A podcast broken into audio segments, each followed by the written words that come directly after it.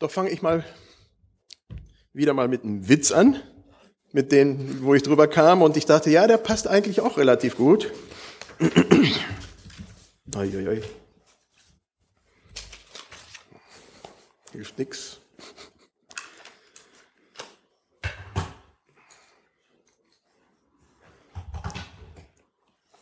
Da geht es auch um, um Gehorchen, Nachfolge so ein bisschen. Zwei Pastoren fischen am Rand der Straße. Sie haben ein Schild aufgestellt, auf dem zu lesen steht, das Ende ist nah, kehrt um, bevor es zu spät ist. Aus einem vorüberfahrenden Auto schimpft jemand, lasst uns in Ruhe mit euren frommen Sprüchen. Als nächstes hört man ein lautes Platschen. Der eine Pastor sieht den anderen fragend an und sagt, findest du, wir sollten stattdessen ein Schild aufstellen, auf dem steht Ende der Brücke?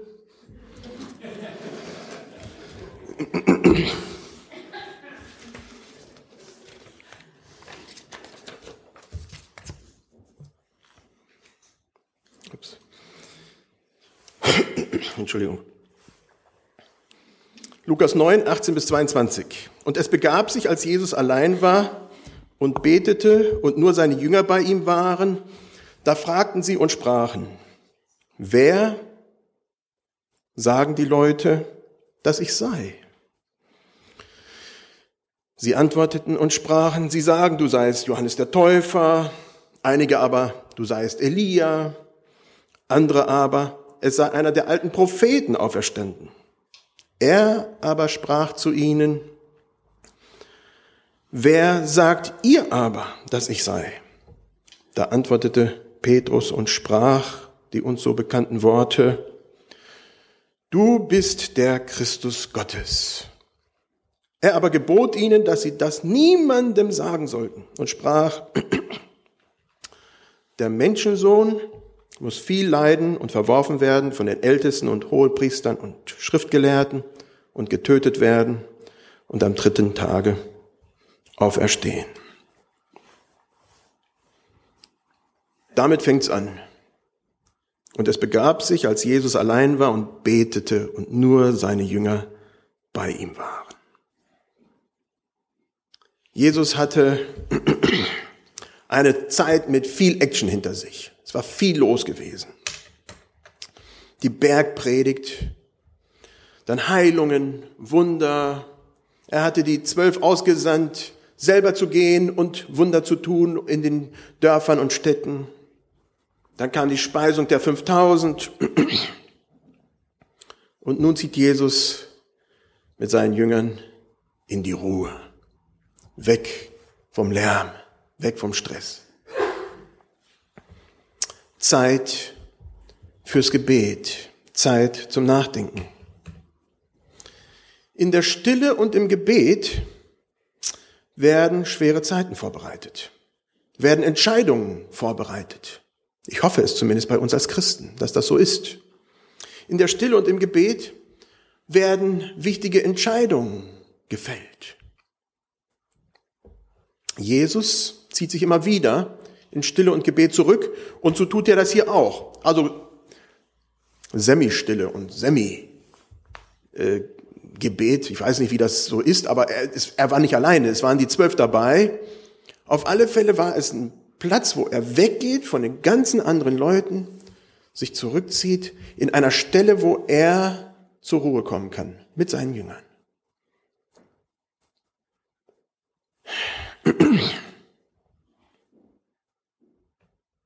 Es ist eine Zeit mit Abstand zum Normalbetrieb. Es ist eine Zeit, wenn man weggeht und sagt, alles, was andere, was mich im Leben bewegt, ist wirklich wichtig. Aber das andere auch. Ohne diese Zeiten der Stille gibt es die anderen Zeiten von Action und Stress auch nicht glücklich. Heutzutage würden wir vielleicht sagen, Urlaub. Gab es zur Zeit Jesu nicht. Das war das ist ein Privileg, das wir heute haben. Die Seele baumeln lassen. Bisschen aktiv werden, wandern gehen, schwimmen gehen. Aber auch Zeiten, wo man geistig und geistlich aktiv und wird und tankt. Nicht, dass man jetzt in, in, in Aktivismus verfällt, sondern dass man tankt, dass man gestärkt wird. Ich denke, das war diese Zeit des Rückzugs, in die sich Jesus hineinbegeben hat mit seinen Jüngern. Die war notwendig und die war auch vorbereitend notwendig für die nächsten Schritte. Und ich bin mir sicher, dass das bei uns nicht anders ist. Dass das bei uns, wenn wir Schritte vor uns haben, die notwendig sind, die wichtig sind, Veränderungen, dass wir genauso wie Jesus die Zeiten der Ruhe vorher brauchen, der Konzentration, der Neuausrichtung, im Gebet, vielleicht auch mit, nicht unbedingt alleine im stillen Kämmerlein, sondern mit ein paar anderen, aber doch, dass da was geschieht. In dieser Zeit des Rückzugs und auch des Gebets kommt die Identität dessen, wer Jesus ist. Das ist nämlich äh, jetzt in Lukas 9 eine neue Stufe von dem, was tatsächlich hier von Jesus gesagt wird. Es ist eine übernatürliche Offenbarung. Es ist etwas, was bis dahin noch gar nicht da war. Wer sagt ihr? Oder zuerst, wer sagen die Leute, dass ich bin? Und dann, wer sagt, wer sagt ihr, dass ich bin? Jesus betet. Jesus betet in Vorbereitung auf diese Frage, auf dem, was das bedeutet für seine Jünger. Er ist nur mit seinen Aposteln zusammen. Das passierte nicht so oft, aber er suchte immer wieder diese Zeiten. Jesus bereitet damit auch das vor, was im letzten Vers steht. Dass er leiden muss, dass er sterben wird, dass das zum Weg der Nachfolge gehört. Und das war ein Konzept, was die Jünger noch gar nicht verstanden haben. Das war eine schwierige Sache. Gebet. Dann kommt diese berühmt-berüchtigte Frage, wer ist Jesus? Wie gesagt, vorab, was sagen die Leute, wer du bist? Und da kommen die verschiedenen Spekulationen hoch. Oh, einige sagen Johannes der Täufer. Der arme Kerle war schon enthauptet worden, also, hm, aber vielleicht war es ja die Auferstehung, so Reinkarnation, also das war zumindest im Judentum nicht so bekannt wie heute querbeet über Buddhismus, aber das war ein Vorschlag, den die Bevölkerung hatte. Oder Elia, ja, das war gar nicht so einfach. In Malachi 3, Vers 21, da wurde da ja prophezeit, dass der Elia kommen wird, wiederkommen wird und das Ende vorbereiten wird. Vielleicht ist das ja dieser. Hat auch viel mit Johannes dem Täufer zu tun, wenn man so die ganzen Neue Testament jetzt mal danach durchwühlt, wer denn tatsächlich dieser Elia war. Oder vielleicht einer der Propheten. Ja, da kann man sich natürlich lustig dran aussuchen. Ja, wer war derjenige mit den meisten Wundern? Wer war der Geschichtsträchtigste? Also angefangen bei Mose, der teilweise auch als Prophet eingestuft wird, kann man sich gerade da durchwuseln und sagen, wer kann dieser Mensch sein? Also es gab da verschiedene Vorstellungen und Ideen, wer denn dieser Jesus sein könnte. Gerade vor unserem Text Lukas 9, auch in Kapitel 9, wird diese Frage dem Herodes gestellt. Wer ist denn dieser Jesus? Herodes, der Vierfürst. Und der kommt ins Trudeln. Er sagt, Johannes der Täufer, den habe ich geköpft. Das weiß ich, der ist das nicht. Aber wer ist es? Das konnte er nicht beantworten. Das blieb offen. Petrus bekommt die gleiche Frage und er teilt genauso wie Herodes nicht die öffentliche Meinung, Aber er kann schon ganz anders konkret sagen, Jesus, das bist du, der Gesalbte Gottes. Messias, Christus, das gleiche Wort, das gleiche Wort. Der Gesalbte Gottes. Messias war dabei natürlich äh, ein schwer belastetes Wort, also wirklich schwer belastetes Wort.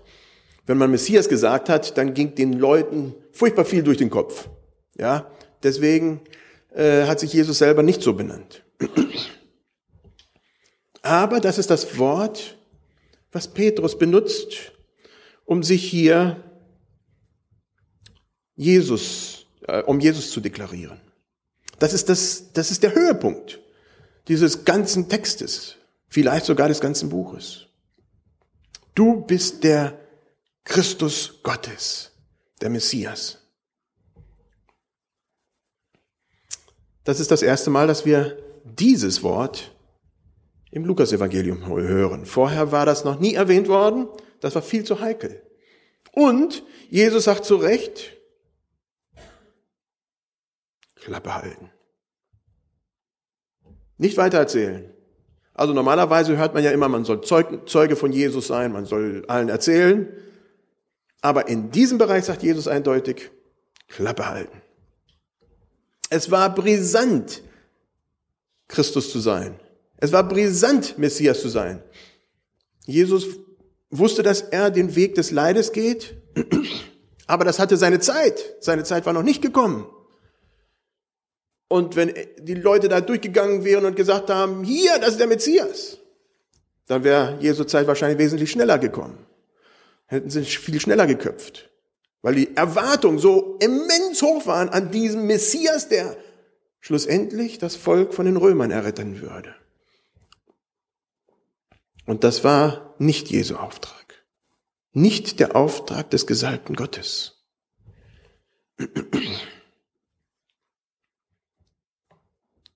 Ich denke, auch die Jünger wussten gar nicht, was, was sie da sagten. Zumindest nicht in der Fülle. Sie wussten so viel, wie sie von Jesus kannten. Und das war ja Stückwerk. Das war ja noch im Werden. Die Geschichte entfaltet sich noch. Die Jünger gehen ja mit Jesus mit. Sie sind in der Nachfolge. Und soweit können sie es abschätzen und sagen, jawohl, du bist derjenige, der von Gott hier auf Erden ist. Und als solches folgen wir dir nach. Aber das mit dem ganzen Leiden, das haben sie bestimmt noch nicht in ihre Rechnung gehabt und bis zum Ende nicht gehabt. Das war schwierig zu vermitteln. Sie wollten einen starken Führer, auch die Jünger wollten das. Und die wären auch bestimmt nicht dagegen abgeneigt, bestimmt einige zumindest nicht, wenn Jesus mal so richtig auf den Tisch klopft und mal mit den Römern da aufräumt. Also es war schon so ein bisschen ein Missverständnis, was da war. Und deswegen ist auch Jesus derjenige, der sagt, ihr sagt zwar die Wahrheit, aber sagt es nicht weiter. Jesus muss, und das ist seine Aufgabe hier, die Jünger darauf vorbereiten, was das bedeutet, Messias zu sein. Was das bedeutet, Nachfolge zu leben was das bedeutet. Bis jetzt waren sie im Ruhm. Sie waren rausgegangen, Leute wurden gesund durch, durch das, was sie getan haben. Menschen wurden vom Toten auferweckt. Tausende von Leuten gespeist. Klasse. Das lässt sich gefallen. Der nächste Schritt, das war schon viel schwieriger. Zu sagen, okay, jetzt wird's schwierig. Jetzt kommt die andere Phase und die gehört auch dazu. zu leiden und gekreuzigt zu werden. Jesus sagt, der Menschensohn muss viel leiden und verworfen werden. Und so war es bei den Jüngern auch. Nur einer wurde nicht, laut Überlieferung wurde, der starb nicht als Märtyrer. Das heißt, auch für sie galt genau das Gleiche und für uns auch. Diese Worte gelten uns auch. Nachfolge. Es ist nicht alles nur einfach in dem Bereich. Und das will vorbereitet werden. Und dann kommt die letzte Strecke, die letzte Strecke Jesu. Nachfolge. So habe ich es mir ungefähr vorgestellt. Da tritt man in Fußstapfen rein, da passt man noch nicht so ganz rein, aber man lernt. In dem Bereich ist es meistens bei dem Papa, da kommt man irgendwann hin und ist selber so alt, aber man fängt halt eben nicht so ganz früh an. Und so war es bei den Jüngern auch. Sie gingen mit Jesus mit, wussten noch nicht so ganz, was das bedeutet, treten schon mal in die Stapfen der, des Papas rein, von Jesus und versuchen die ersten Schritte zu laufen, wissen noch nicht ganz, was das bedeutet, aber sie sehen, ja, dass sie da mitgehen und mitwachsen. Die Selbstbezeichnung Jesu hier ist der Menschensohn, muss leiden, viel leiden und gekreuzigt werden. Jesus hat sich nicht als Messias bezeichnet, weil Messias so ein wahnsinnig schwer belastetes Wort war. Es wäre korrekt gewesen, aber er hat es nicht getan. Menschensohn, das war ein eher neutraler Begriff. Man findet ihn beim Daniel 7, aber sonst eigentlich nicht. Und das war so offen gehalten, was das bedeutet. Und das konnte gefüllt werden. Das konnte mit den Menschen konnten sich das angucken und sagen, okay, jetzt können wir das zuordnen oder besser zuordnen und mit mehr und mehr Zeit das füllen, ohne im Kopf schon klar zu wissen, was das bedeutet. Wenn man auf die Straße geht, wir haben ja heute äh, schon von Fußball gehört und nur ein paar Worte sagt, dann weiß, hat jeder schon ganz viele Bilder im Kopf. Bayern München, Dortmund. Die drei Worte geht man auf die Straße und dann braucht man gar nichts anderes zu sagen, dann fängt das bei den Leuten an zu schwirren. Die haben schon ganz viele Bilder im Kopf, was das bedeutet. Da habe ich noch nicht einmal gesagt, dass das was mit Fußball zu tun hat. Bayern, München, Dortmund. Bayern, München kann ja auch schon mal was anderes sein. Ja, es gibt tatsächlich eine Stadt, die heißt München in Bayern. Ja, aber die Leute in dem Kontext, brauche ich nur diese Worte sagen, da schwirrt das schon. Und so sagte Jesus, Menschensohn anstatt Messias, weil die Leute da Assoziationen hatten und schon auf einem ganz anderen Dampfer waren, auf dem Weg, wo sie wussten, was sie meinten und das war schwer zu korrigieren. Und jetzt wechselt Jesus von Wer sagt ihr, dass ich bin? Von der Behauptung zur Nachfolge. Von dem, wo ich sage, hier, jawohl, das bin ich, zu, das sind unsere nächsten Schritte. Und das hat für, Jesus persönlich mit Leiden zu tun und das hat für die Jünger so schnell und so früh noch nicht, aber später halt eben doch und sehr schnell mit Auferstehung und ähm, Pentekost, Pfingsten, äh, hat das ganz schnell auch mit Leiden zu tun. Petrus landet natürlich gleich als erstes im Gefängnis. Und da passieren natürlich auch Wunder, aber hätte auch anders gehen können. Die Geschichte entfaltete sich. Nachfolge. Ich kann mir vorstellen, dass die Jünger relativ schnell auch an Jesus, Jesaja 53 gedacht haben. Später wurde es dann erwähnt. Apostel äh, haben das aufgeschrieben, wo es um den leidenden Knecht geht. Der Jesus ja dann verkörpert wird, wo Jesus das verkörpert. Und zwar wird das dann im Zusammenhang mit Abendmahl erwähnt. Leiden.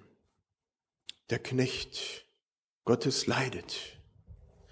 Und die Nachfolger leiden. Ich glaube nicht, dass wir das wirklich, oder viele von uns wirklich das verstehen können, was das bedeutet. Weltweit ist eine große, große Zahl der Christen, die leiden. Uns geht's gut. Wir sind privilegiert. Heute Morgen habe ich noch der Adriana erklärt, was das bedeutet. Das Wort privilegiert. Wir sind auserlesen. Wir sind, ja, wir haben Vorrechte, die andere nicht haben. Aber nicht, weil wir Christen sind. Als Christ haben wir das Vorrecht zu leiden eigentlich. Nur in unserer Gesellschaft werden wir als solches nicht zum Leiden herangezogen. Letzte Woche kam wieder ein Rundbrief von Brunonis. Und Erika wird es nachher noch auszugsweise lesen, wie sie sagen, ja, alle haben den Hut gezogen, außer die Deutschen, die sind geblieben in Pyongyang. kritisch. In Nordkorea sind 80.000 Christen ungefähr in Strafgefangenenlagern. Eine Bibel zu haben, einfach eine Bibel zu Hause zu haben, mehr nicht, man braucht nichts dazu zu sagen. Genügt, um entweder hingerichtet zu werden oder was viel lieber gemacht wird, in den Strafgefangenenlagern so schwer unter Strafarbeit zu stellen, dass man trotzdem stirbt. In vielen Ländern, wo der Islam äh, die Mehrheitsreligion ist, in, in den meisten Ländern werden Christen stark verfolgt. In einigen kommunistischen Ländern, früher war es natürlich noch mehr, aber jetzt gibt es immer noch einige kommunistische Länder, da werden Christen stark verfolgt. Man schaue nach China, man schaue nach Laos, man schaue in andere Länder. Es ist sicherer zu sein heutzutage, agnostisch oder atheistisch oder was weiß ich, wo ich sage, meine Zeit, macht doch, was ihr wollt, als schlussendlich Christen. Wo man Stellung bezieht und sagt, das ist der Weg, den ich gehe. Da steht man auf der Seite, wo man mal vielleicht zum Leiden herangezogen werden kann. Wie gesagt, wir sind privilegiert. Wir werden heute nicht dazu aufgerufen, diesen Weg zu gehen, aber es ist keine Garantie da. Es kann sich alles ändern. Was bedeutet Nachfolge für dich? Was bedeutet es, mit Jesus zu gehen und zu sagen, du bist der Christus. Du bist der Gesalbte Gottes. Ich bin froh, dass wir die Auferstehungshoffnung haben. Ohne die Auferstehungshoffnung, die sagt, hey, ihr geht den richtigen Weg und dafür lohnt es sich zu leiden, würden wir es nicht tun. Wüsste ich auch gar nicht warum. Aber mit dieser Hoffnung wissen wir, dass wir auf den richtigen Weg sind und für diesen Glauben, für dieses Wissen sind sehr viele Menschen auf dieser Welt bereit zu leiden.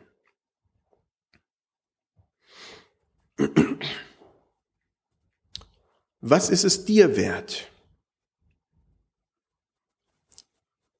Jesus als den Gesalbten Gottes zu kennen? Wärst du bereit, dafür tatsächlich zu leiden oder sogar dein Leben hinzugeben? Ich denke, das ist eine Frage, die ich mir schon öfter gestellt habe und die mit Sicherheit nur dann beantwortet werden kann, wenn man drin ist, vorher nicht. Man kann theoretisch sagen, was man tun würde wollen. Aber was man tut, wenn es soweit ist, das wissen wir nicht. Aber Jesus bereitet seine Jünger darauf vor. Und ich denke, das ist auch eine Vorbereitung, die wir eingehen müssen. Was bedeutet uns Jesus? Was bedeutet uns Nachfolge? Diese beiden Fragen schicke ich euch mit in die Woche, dass ihr drauf rumkaut, überlegt, drüber betet. Ich bete mit uns und wer kann, steht dazu auf.